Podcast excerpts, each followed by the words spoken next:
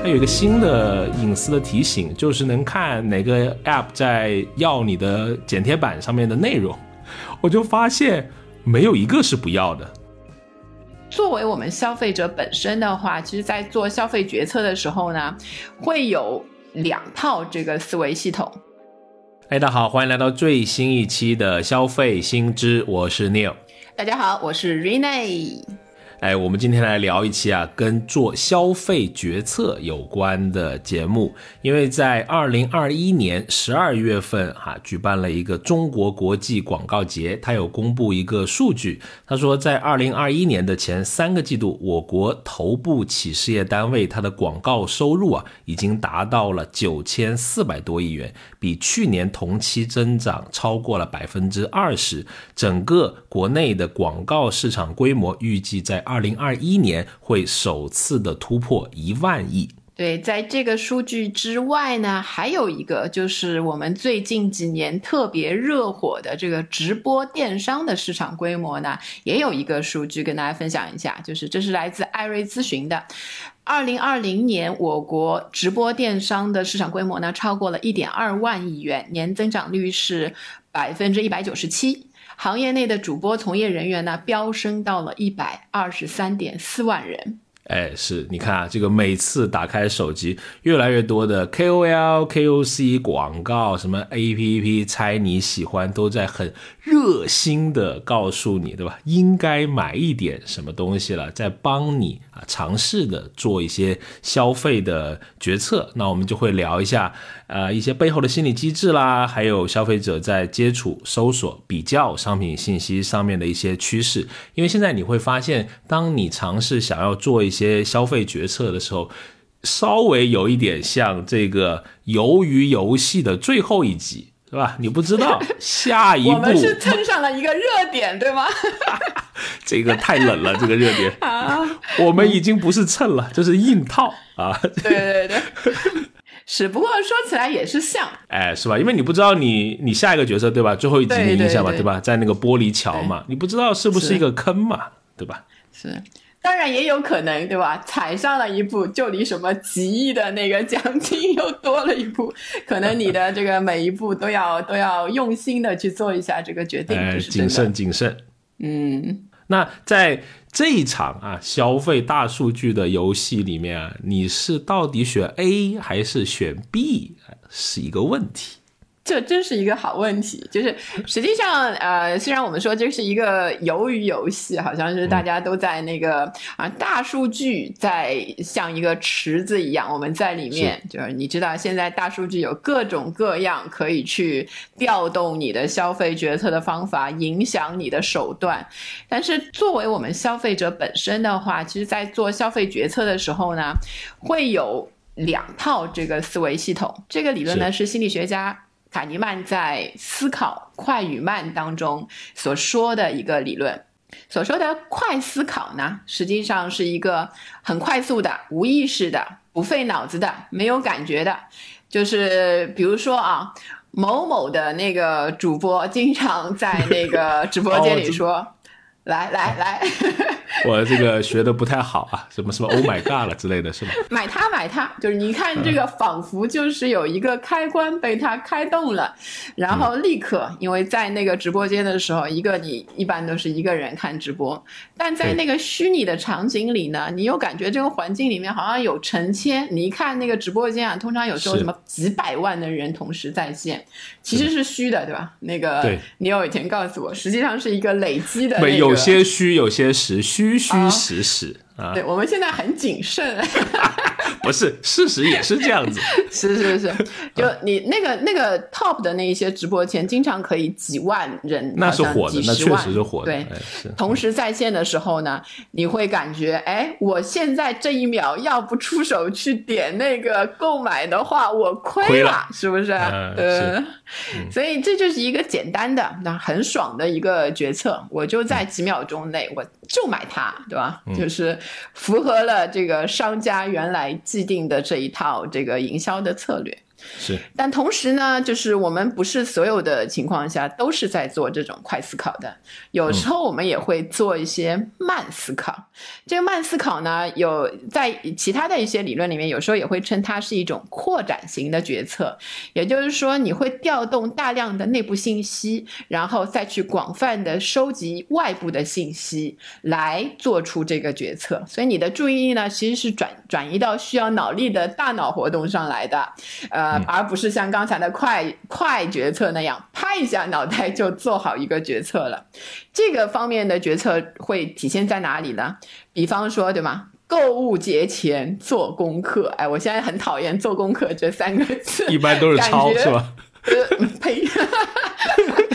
长大了就要抄功课了。感觉当年交完这个毕业论文之后，我就已经不想听到这个“功课”这两个字了。但还是有，就是购物节前的功课，很多人都觉得非做不可啊！我要买两件衣服，在晚上十一点前抢两张限量一百减三十的券，然后再领跨店优惠券。二百减十五，然后还要参与一个盖楼领红包，然后再参与一个直播间抽奖，这还不一定是全平台最划算的。所以你看，我刚才说下来，差点那个就是连不上了。这个实在是一条这一段贯口非常垮台。对对对对对，差点连不上气，对吧？就是真的就是，但实际上在购物节前，就是包括我们自己或者是我们接触到的。嗯，一些那个消费者的这个访谈当中，他们都会在这个购物节前或多或少的做一些类似的这个功课。嗯，是的，确实是。而且快思考一般是我们人一生啊，它是在一个主角的这个光环的。大部分我们做出来的决策其实都是感性的、迅速的，对吧？呃，看起来很美的慢思考，往往是一个小配角，非常伤心的说一个事实啊。嗯，那。本人最近就有一次啊，感觉踩坑的这个快思考，跟大家分享一下，共您一乐 啊。我就是在直播间里面，哎呀，看到一个主播啊发一个鼠标，这个叫做雷蛇，这个这个品牌，我很喜欢这个品牌啊。首先说，因为我十几年前我买过他们家很多的鼠标，因为那个时候啊我还在动画这个行业，我会建模，也是一个专家。啊，然后，嗯，因为最近我在看类似像 Web 三点零啊，什么 NFT 啊这些，有一个软件有一个有一点文艺复兴的味道，就是我们那个时候在用，的叫 Blender，就它是可以开源的建模的软件。因为我有可能我有快十年没有用鼠标了，因为我用苹果电脑之后有触控板嘛，就不用鼠标了。那建模触控板上面不好操作，还是需要一个鼠标。哎，我觉得我是不是可以啊，老骥伏枥一下，玩一下建模呢？哎呀，看到他推新推出一个蓝牙版本的，刚好又是我当年喜欢的那个型号，我就两百多块钱嘛，其实也不算贵了，我就。买了一下，所以你们中老年建模专家那个 鼠标是用两百多少呢？很便宜啦，这种价 格，哎呀，跟电竞的那些人比起来很便宜啊。然后，呃，关键是什么呢？就是拿到手之后，就是我稍微玩了一下，很多 Blender 的技术我已经不记得了，你知道吗？就脑子不行了，现在啊，很快它就嗯落灰了，就觉得挺冲动的，毕竟是在直播间里面。嗯，看到然后就就买了嘛。嗯，当时是什么时间段啊？深夜，所以说伙伴们、朋友们，深夜是一个很罪恶的时刻。对，主要也没有人管着你，那个时候是不是？找了一个是吧？家人都已入睡，偷偷打开直播间。啊，所以说午夜啊，经常是一个嗯容易做错决策的一个高发频段哈。嗯。说一下你的，平衡一下我的这个。这件事情呢，就是嗯，也是很不好意思，对吧？有什么不好意思？其实发生在那个白天，就是某一嗯，大概有一年 一年左右。白天脑子也不清楚，可以可以。时候，就是当时我去市中心逛街啊，先去比如说商场里面啊，服装店试了一下衣服，哎，发现。不行，最近好像有点对吧？中年发福的那个预兆。然后呢，就去了一个底下的一个超市，就发现有人在那边做推广，就推广一种叫叫 Slim Fast 的一个代餐的奶昔。就他那边就说你就是吃这个对吧？你就一定能瘦，就类似这样的那个，就很 fast。当时啊，当时就是呃也尝了一口，哎，觉得味道还不错，就一小口，因为可能那个时候我觉得是饿了。然后当即斥巨资就要把它买下，就一百多块钱一罐，就感觉上好像对自己就是喝完这个就能看到自己衣服的 size 可以。就回到原来的那一个尺寸了，结果买回家之后就发现哦难吃到爆，这个完全没有可能。你不吃饭拿这个当代餐，唯一的可能性就是在餐后可能也吃了一点，但你这个完全就没有是一个加餐的作用，然后还是很难吃，反正只吃了两三次吧，最后就是。挺贵的感觉，也没舍得扔，就放那儿，然后一直放，活活的放到这个过期，终于可以就是啊长舒一口气，可以理所当然的把它扔了。就这种代餐类的食品，后来我就觉得，嗯，不要碰了，不管是在外面还是那个直播间。作为一个著非著名减肥失败专家，我很负责的讲，我没有碰到过好喝的代餐奶昔，真的，嗯。专家，您怎么不能早点跟我说，让我也省了这一百多，我再凑一点还能买个鼠标？你说 你是？哎，鼠标送你了，送你了。哎，不过那个鼠标是大手鼠标，可能你这个啊不太合用，没有诚意。我现在不想要了你的鼠标。好，就是这个，嗯，快思考都是广告商家他最喜欢的一种呃生意的模式嘛，他们都在。极力的在触发我们消费者，你开启这个快思考的这个消费选择的这个策略哈，有哪几样呢？比如说最喜欢干的一个就是所谓情绪化的内容营销。首先，他要跟你要套近乎，拉近关系，从言语上就让你们跃进到一个更加亲密的一个这种呃关系上面来。对吧？什么帖子啊？什么最近又搞什么宝子？我都不知道这是哪里的方言，全网都是宝子。哦，好吧，宝贝儿子可能是这样啊，不知道。你这个 消费者不想买了，真是。我还听到，就是比如说像我不知道是不是南方啊，就昆明那边卖花的，就说什么小板，我猜是那个老板的那个，就是青春版，就是叫小板。小老板啊。对，就那个。是，嗯，包括还有呃，最近听了一个什么闸门，什么为家人整个就是准备了一个大动作，其实他就想说我们今天打五折，但是他哎呦云山雾里的就跟你套很多近乎，最后一句话反正就冲啊，宝子们啊，什么还剩五套了啊，不买就亏了，类似这种啊，就充满情绪化的这种。啊，营销。那第二个呢，他会去描述和构建一个比较触手可及的场景化，让你觉得，哎，我我好像真的需要这个东西，我都帮你想好了，对吧？比如说，呃，我我见到过的，我就举个例子啊，什么早上起床啊，五分钟就能煮一个快手早餐，营养均衡，对吧？然后卖个早餐机或者是一个煮蛋器，类类似这种。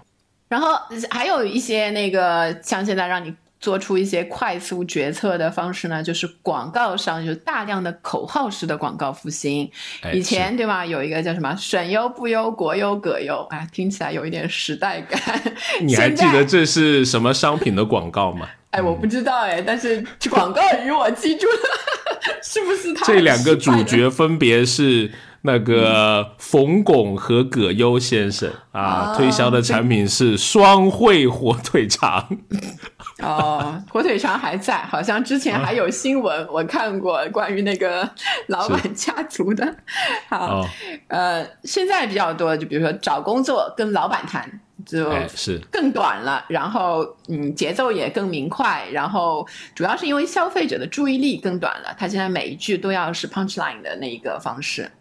是，虽然不知道能不能找到老板，但是好像一听觉得，哎呦，能跟老板谈啊，对吧？这工资好像啊，好像靠谱一点啊。好，然后还有一个就是，呃，有一种损失厌恶，他用损失厌恶呢来勾起你立刻购买的这一个决心。所以像直播间有一些限量的优惠，对吗？一二三，上架。然后比如说还跟你说还剩二十套，还剩十套，还剩五套了，就是这种紧张放氛围一上来的话呢，你就会不由自主的去做出那个消费的决策。然后随着这一些手段的呃不断的被使用，你的消费决策路径会越来越短。当然，同时带来的一个问题是退货率很高。直播间大概有多少的退货率啊？就是如果常见的产品的话。据坊间从事的老板朋友们说，就是三到五成退货率是好常见的。如果你在一些大促的时候，可能会会更高啊。所以你看，广告扮演的角色好像是作为整个社会啊真实啊虚假的购买力的一个永久的海报。但是除了广告之外，其实我们刚才说到的，也有很多的人呢会用这种慢思考，用一种扩展性决策的方式，用内部信息啊，然后外部的一些。知识啊，来做出这个决策，所以在这个当中呢，其实有一些是这个商家还有 KOL 来帮助你完成的。嗯，是，比如说常见的就是一些各种的呃测评嘛，对吧？最主要它要突出它数量很多，然后有专业性，有这个权威感。啊，比如经常呃类似会看到什么，在办公室我们吃了二十款螺蛳粉，终于发现了最好吃的三家。首先不知道为什么要在办公室吃啊，这个 挺引人入胜的，是吧？啊，可能就是跟同事不和，你知道？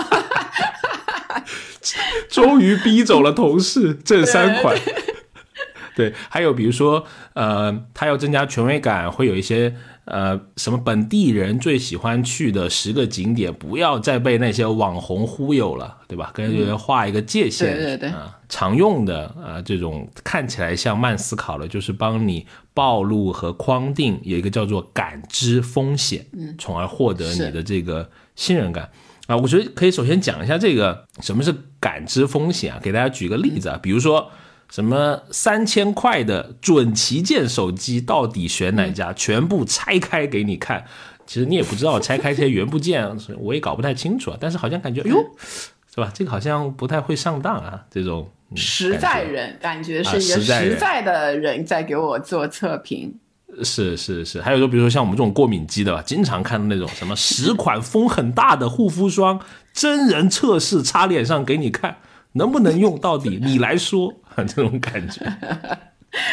那那那那种过敏的，是不是要等到第二天啊？然后直接上去，谁会一秒钟过敏啊？这个也太严重了吧！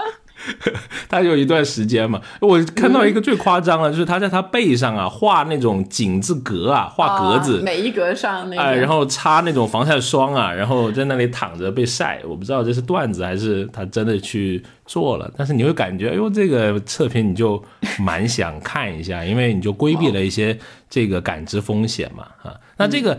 什么叫感知风险呢？学术来说啊，它是由一个哈佛大学的一个叫做鲍尔的一个教授，他从心理学延展出来提升的。他就是说，在产品购买的过程中，消费者是因为无法预料这个购买结果是好还是不好，然后由此导致的它产生的一种不确定性。所以我看到那个小红书之前有一个新闻出来说，呃。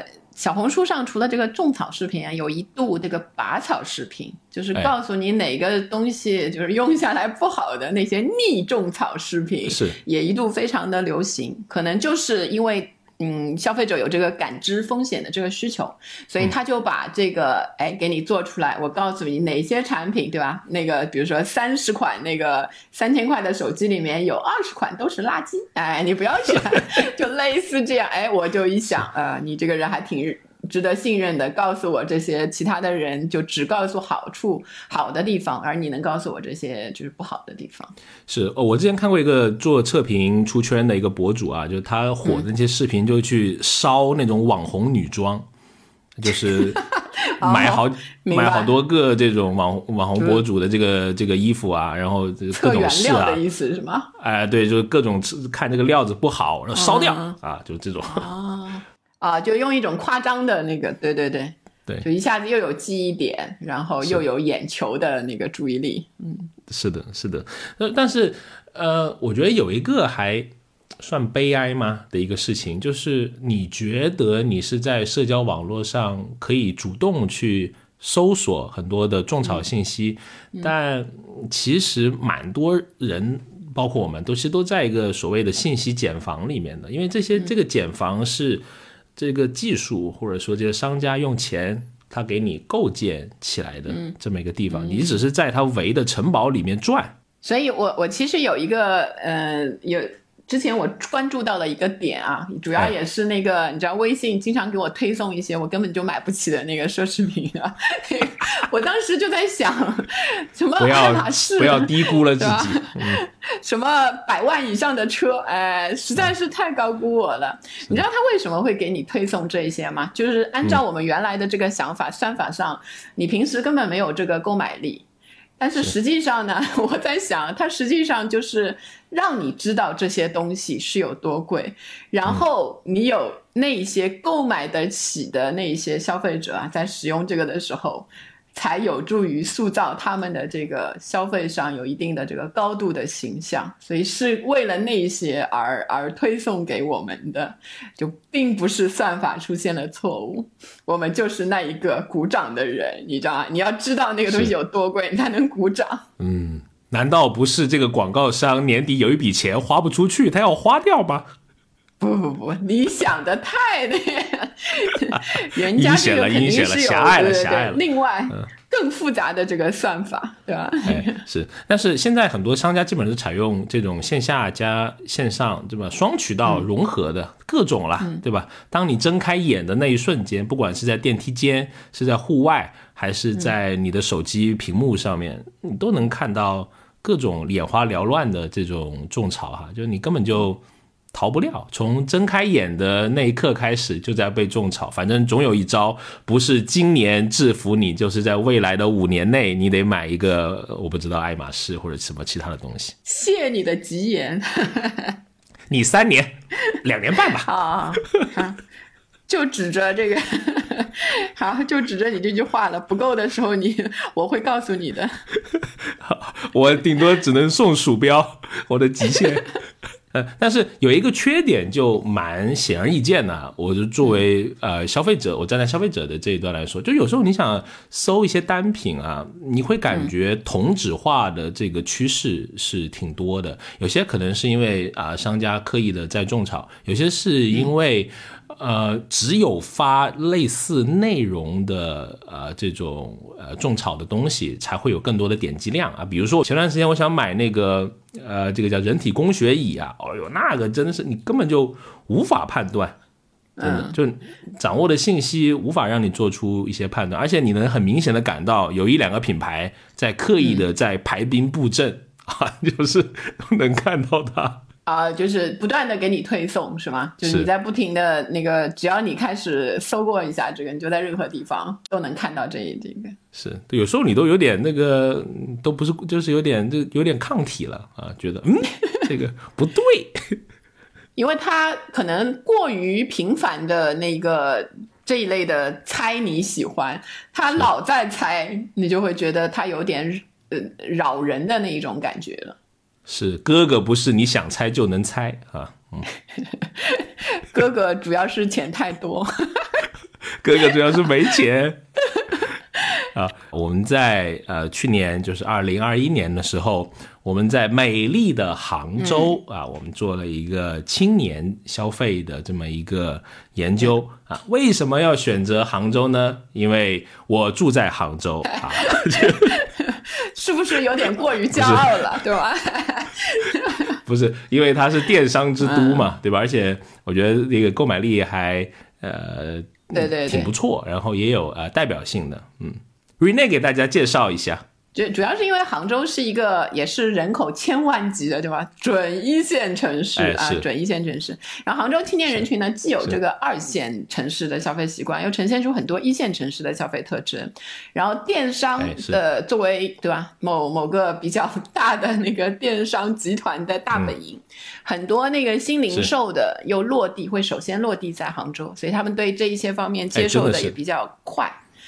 所以在这个研究当中呢，我们其实发现了一些很有意思的这个，就不管是一线、二线城市的这个青年人，他们可能有一些共通点。嗯，就比如说，至少百分之八十的青年人会觉得自己是家庭消费的决策权，这个里面包括啊就是有一些是自己住的啊，就就一个，那一定是那个他来决策；有一些是跟父母住一块儿的，即使在跟父母住一块儿的人当中呢，嗯，因为他其实这个年龄的话，呃，我们说的这个呃青年当中分成两类嘛，就是二十五岁以下的，还有就是呃。在三十九岁以下的，就是这这一部分这两部分人当中，都会认为自己是家庭消费的这个决策者。然后这些八成的人里面呢，呃，在女性当中，他们的购物显得会更情绪化一些，冲动购物的比例会超过男生很男性很多。主要体现在就是一个是实体店的消费的时候，还有就是呃，面对这个优惠打折的时候。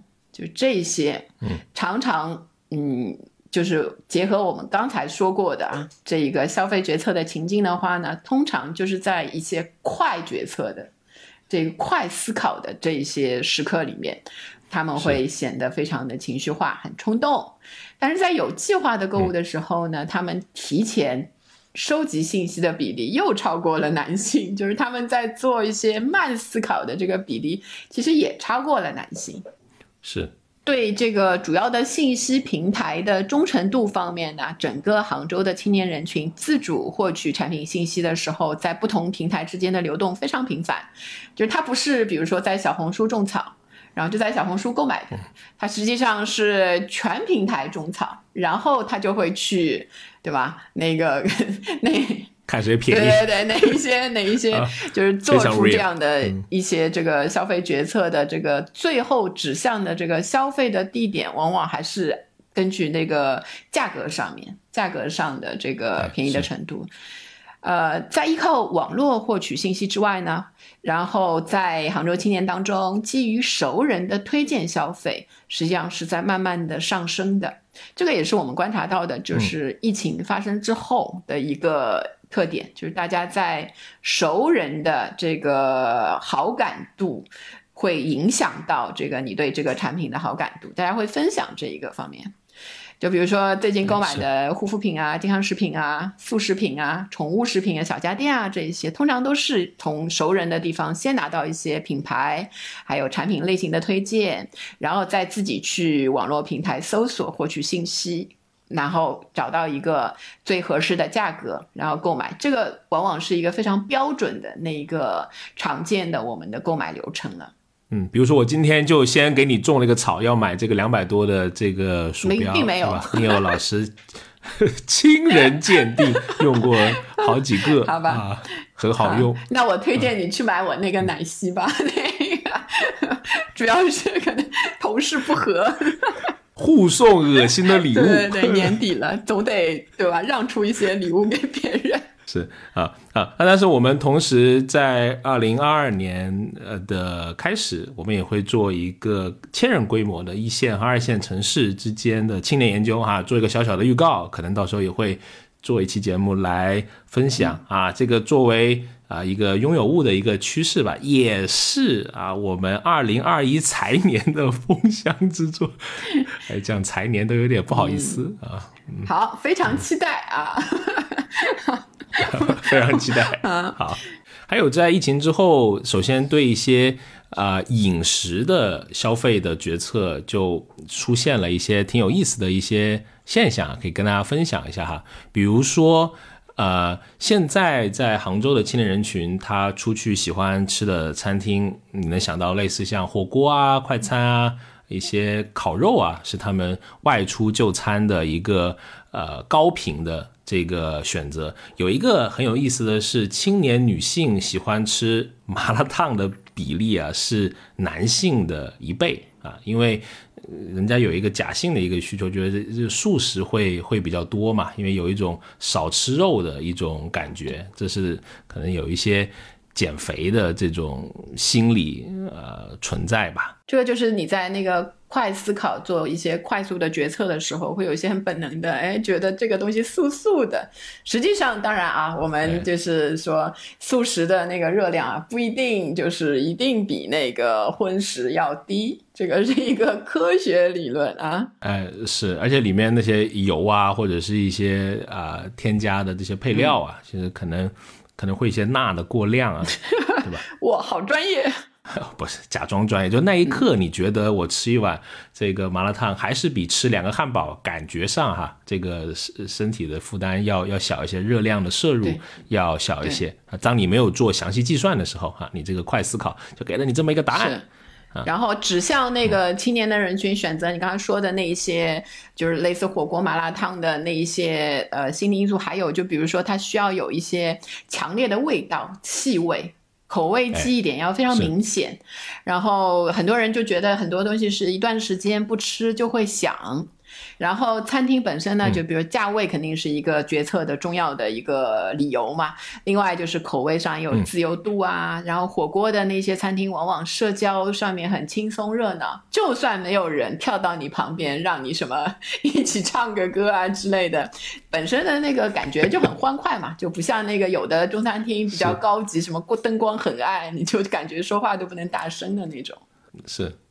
而且在后疫情期，那个外食开始恢复的时候，青年人他最多打卡的就是一个火锅店嘛，对吧？是对这个呃社交需求的啊一种投射了。还有一个我觉得还挺有意思的是，可以跟呃大家分享一下，就是当你要去尝试新餐厅的时候，我们有发现杭州青年人群通常第一选择。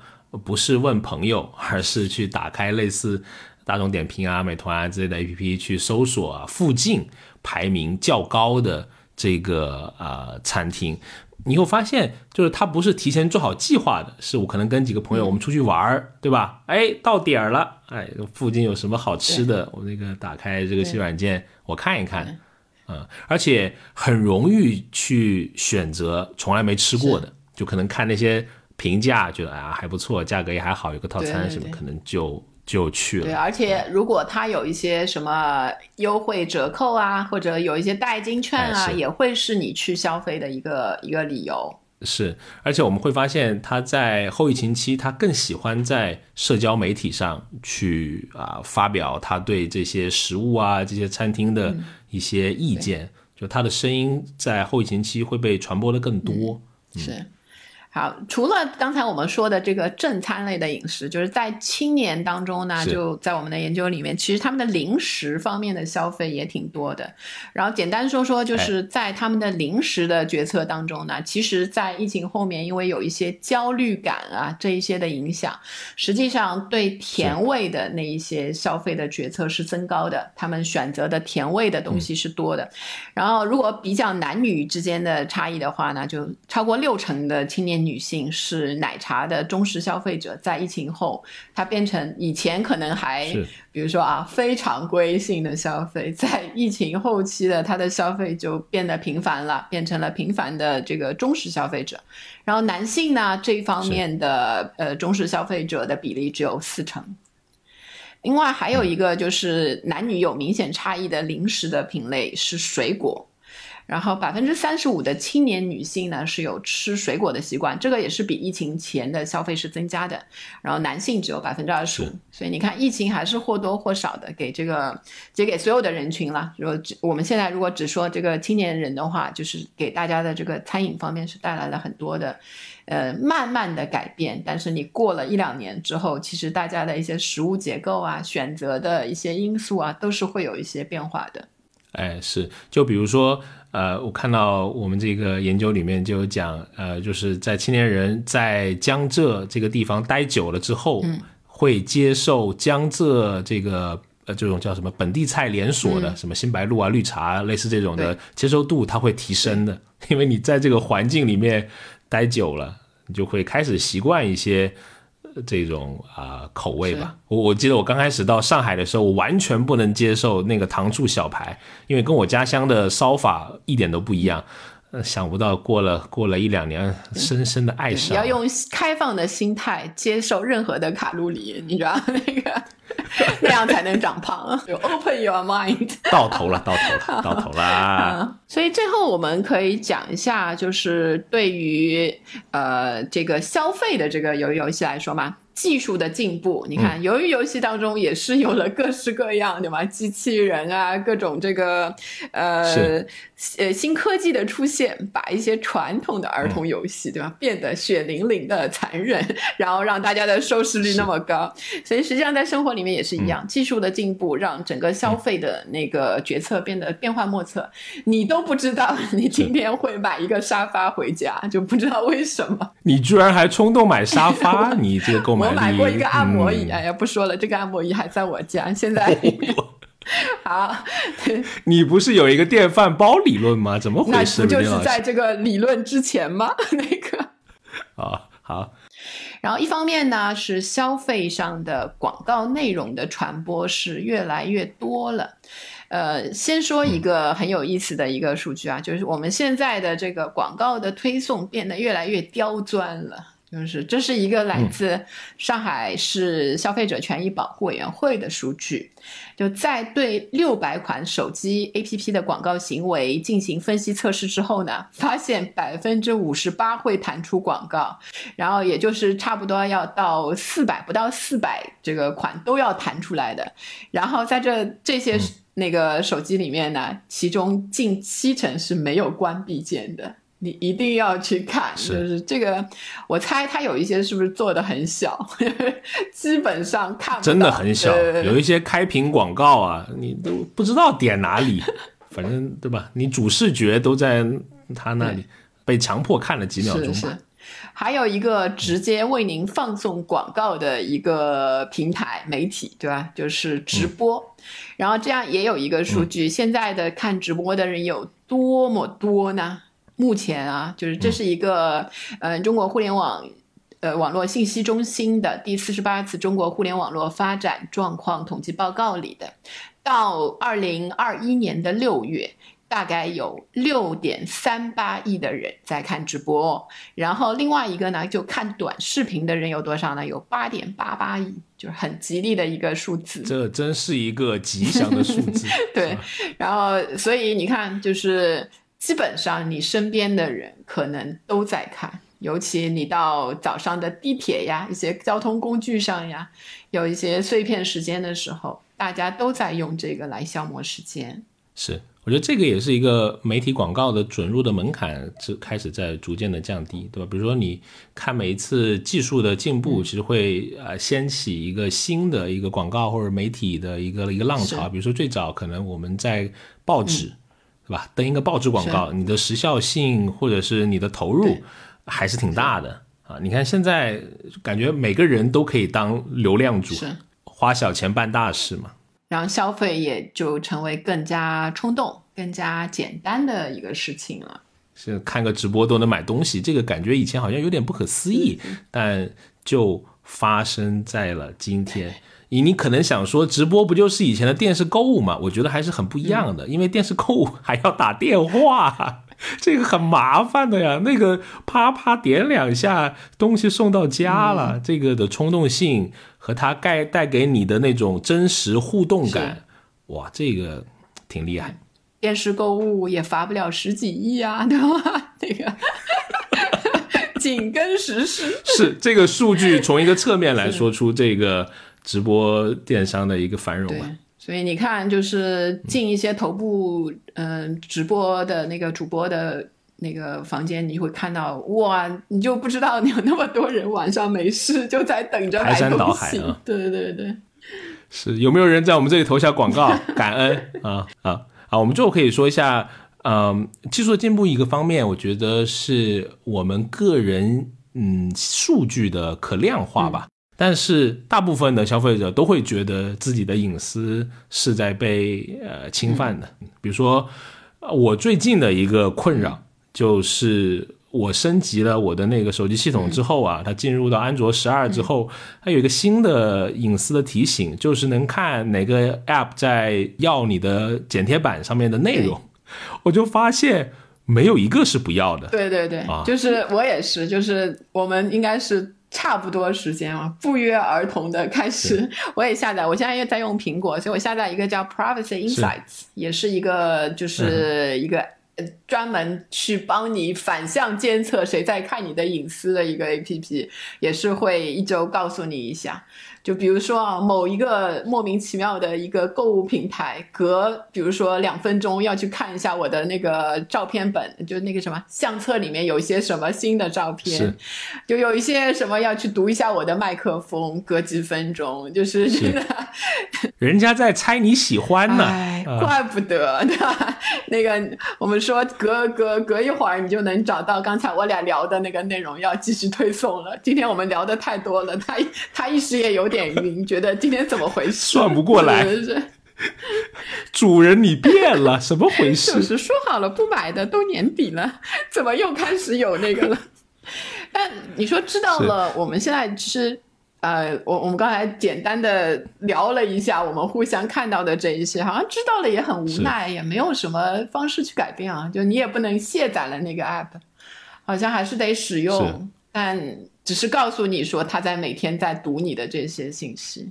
是，就你知道了，你不知道你要下一个行动点在哪里。我的行动点就是把那个通知关了，我就你就我解决了就我知道了，问题，都看？解决了那个。来吧，看吧，都来看吧，就是没办法，因为老出那个通知，我觉得反而是一种对我的干扰。对对对就是有时候感觉还不如不知道，对吧？我还活在一种懵懂的一 一种那个隐私还是我的，哎，结果一看隐私早就不是你的了，就已经融入大数据了。像我们运营上来讲叫千人千面嘛，有时候我有时候觉得现在技术已经厉害到不止千人千面了，不止一千人一千面，一千人七八千面，我觉得他都能做到，因为我们人是复杂的嘛，对吧？不只是一面，有些时候。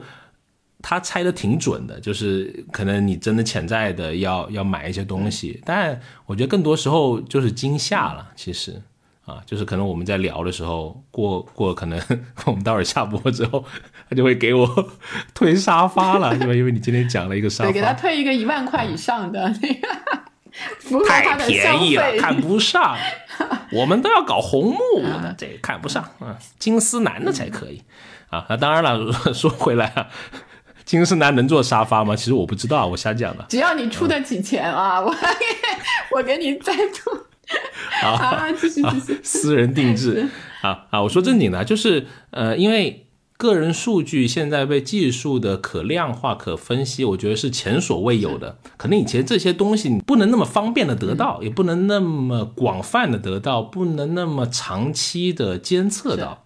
啊，而且可能你监测到了也没也没什么用，哎，现在是又能监测到，又能用到一个赚钱的地方，这 这个是一个正循环啊。所以你看，很多公司招大数据的，或者是说做搜索的这些人啊，这个工资都很高啊，因为是他这个核心赚钱的这个部门，就是搞广告算法，呃，是一个嗯挺挺赚钱的这么一个。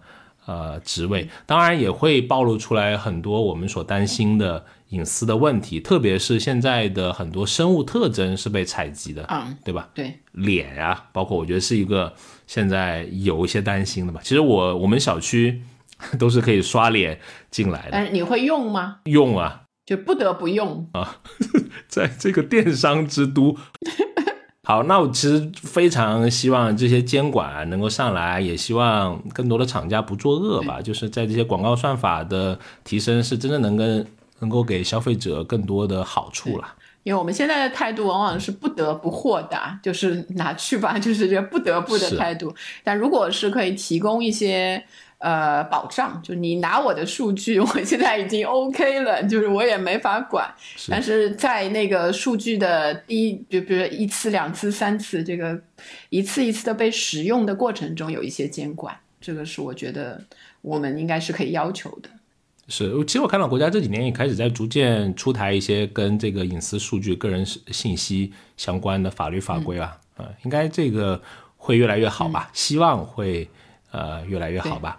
好，那我们今天聊这个跟消费决策的这期节目啊，就到这里了。本来很想喊一段麦来让大家关注消费新知，我想还是算了啊，不是这个命啊，就是还是很诚恳的邀请你，如果你喜欢听啊，类似我们聊消费的新数据啊、新趋势，中国人不骗中国人，欢迎关注消费新知，每周五我们会放送一期啊节目。啊，如果呢你想跟我们有更多的交流啊，欢迎来加我们的听友群啊，可以加我们啊听友群助理的微信，消费零零七六六六。好，期待我们能在下一个星期继续在这里与你相会。好，拜拜，拜拜。学而时习之，不亦说乎？下回见。